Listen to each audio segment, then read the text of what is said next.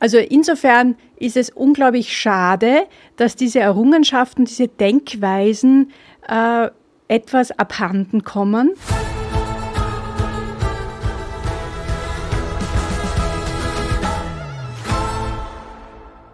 Heute beschäftige ich mich mit der Aufklärung nicht mit der Aufklärung eines Oswald Kolle, wobei mir bewusst ist, dass ich damit wahrscheinlich mehr Zuhörer fesseln würde, quasi, sondern mit der äh, Aufklärung, der philosophischen Aufklärung des 18. Jahrhunderts. Warum komme ich auf dieses Thema? Ich finde nämlich, dass sich die Errungenschaften und das, was die Aufklärung äh, Europas ausmacht, in den letzten 10 bis 15 Jahren sehr angegriffen werden. Und zwar nicht nur von der Politik, sondern auch gesellschaftspolitisch oder zumindest, wenn nicht im Sinne des Angriffs, zumindest hinterfragt werden.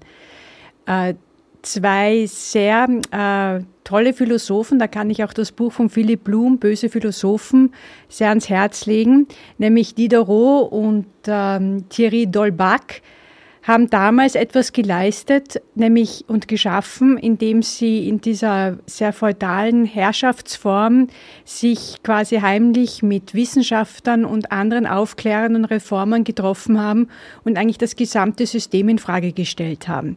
Das Interessante ist, und das kann man eben bei Blum nachlesen, äh, wie sich dann auch die einzelnen Mitstreiter, zum Beispiel ein Rousseau, dann auch wieder entfremdet haben von Diderot und ähm, äh, Thierry Dolbach, weil ähm, Rousseau mit seinem Gesellschaftsvertrag zum Beispiel durchaus auch äh, Ansätze geliefert hat für spätere totalitäre Regime. Man sagt auch, dass sich Robespierre zum Beispiel an seinem Gesellschaftsvertrag, ähm, nämlich an Rousseaus Gesellschaftsvertrag orientiert hat. Das Interessante, warum ich auf die Aufklärung komme, ist, dass sich da äh, Dinge vollzogen haben oder passiert sind, die jetzt nicht äh, den Ereignissen nicht ganz unähnlich sind. Zum Beispiel, ähm, dass nach dieser ähm, Zeit der Aufklärung, also Ende des 18., Anfang des 19. Jahrhunderts, eine unglaublich regressive Phase eingeleitet wurde, gesellschaftspolitisch und auch politisch. Man denke zum Beispiel in Österreich an Metternich, an das Regime Metternich. Man denkt an die gesellschaftspolitische Entwicklung des Biedermeier. Aber es kommen auch dann äh, politische Strömungen wie der Konservativismus oder der Sozialismus zutage. Das heißt, dass die Aufklärung, die Freiheit, dieser, der Naturalismus, die Beschäftigung mit Wissenschaft bis hin auch zu Dingen wie Gleichberechtigung, die Diderot und Dolbach sehr wohl schon angedacht und besprochen haben und benannt haben, offensichtlich gleichzeitig äh, für die Menschen eine Form von Gefahr und Einschüchterung und Angst ähm, vermittelt haben. Und das ist etwas, was sich heute wieder ähnlich abspielt. Ich glaube, dass es begonnen hat, dieser Prozess schleichend mit 2008 mit der Finanzkrise, hat sich fortgesetzt äh, mit der Migrationswelle. Und heutzutage sind wir nicht nur durch diese extreme Verwerfung durch die weltweite Pandemie und ihre Maßnahmen wie Lockdowns verunsichert, sondern wir stehen einerseits vor dem, äh, vor dem Krieg in der Ukraine und dessen Auswirkungen, andererseits auch mit dem Klimawandel, der für viele gar nicht greifbar ist. Was hier aber in all diesen Bereichen sehr äh, augenscheinlich ist, ist, dass die Prinzipien der Freiheit, wie zum Beispiel, oder der, der Selbstbestimmung und der Aufklärung, wie zum Beispiel ähm, die Wissenschaft, hinterfragt werden. Ich erinnere an die extreme Wissenschaftsskepsis angesichts der Covid-Impfung. Ich äh, erinnere daran, wie unter Diderot und, und Dolbach wird eigentlich zugeschrieben, dass sie, eine, äh, dass sie einer der Mitbegründer oder Vorausdenker der, der allgemeinen Menschenrechte waren dass diese Dinge alle in Frage gestellt werden. Und das ist eine Entwicklung in unserer Gesellschaft. Und ich sage das also über, fast über alle Parteiengrenzen hinweg, dass wir wieder sehr regressiv und retro denken. Wir ziehen uns zurück in eine Art Biedermeier-Mentalität, ähm, verfassen es vielleicht trotzdem noch immer als sozialdemokratisch oder liberal oder äh, christlich-sozial.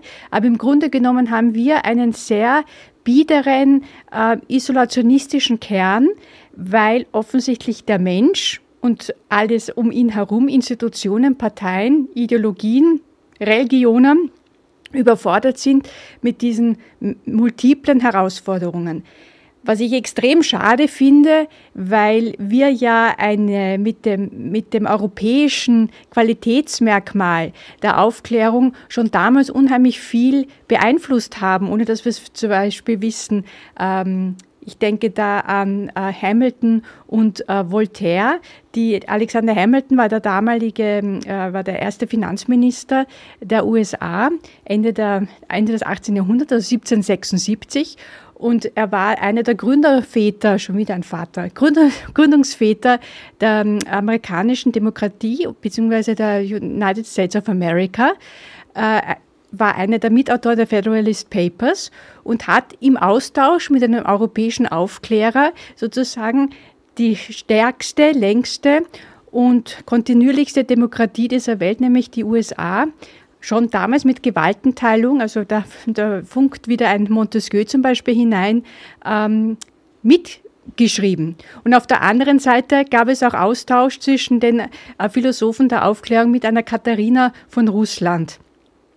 Also insofern ist es unglaublich schade, dass diese Errungenschaften, diese Denkweisen äh, etwas abhanden kommen. Und ich glaube, dass wir in unser aller Sinne diese Werte der Aufklärung auch in einem täglichen Ausleben, und das ist im Bildungswesen genauso wie in der Kommunikation in der politischen Kommunikation oder auch in der Medialberichterstattung, dass wir diese Grundwerte nicht über Bord werfen sollten, weil das ist die Stärke, die uns nicht nur als Europa ausmacht, sondern ist auch ein Wesen einer modernen, progressiven Gesellschaft.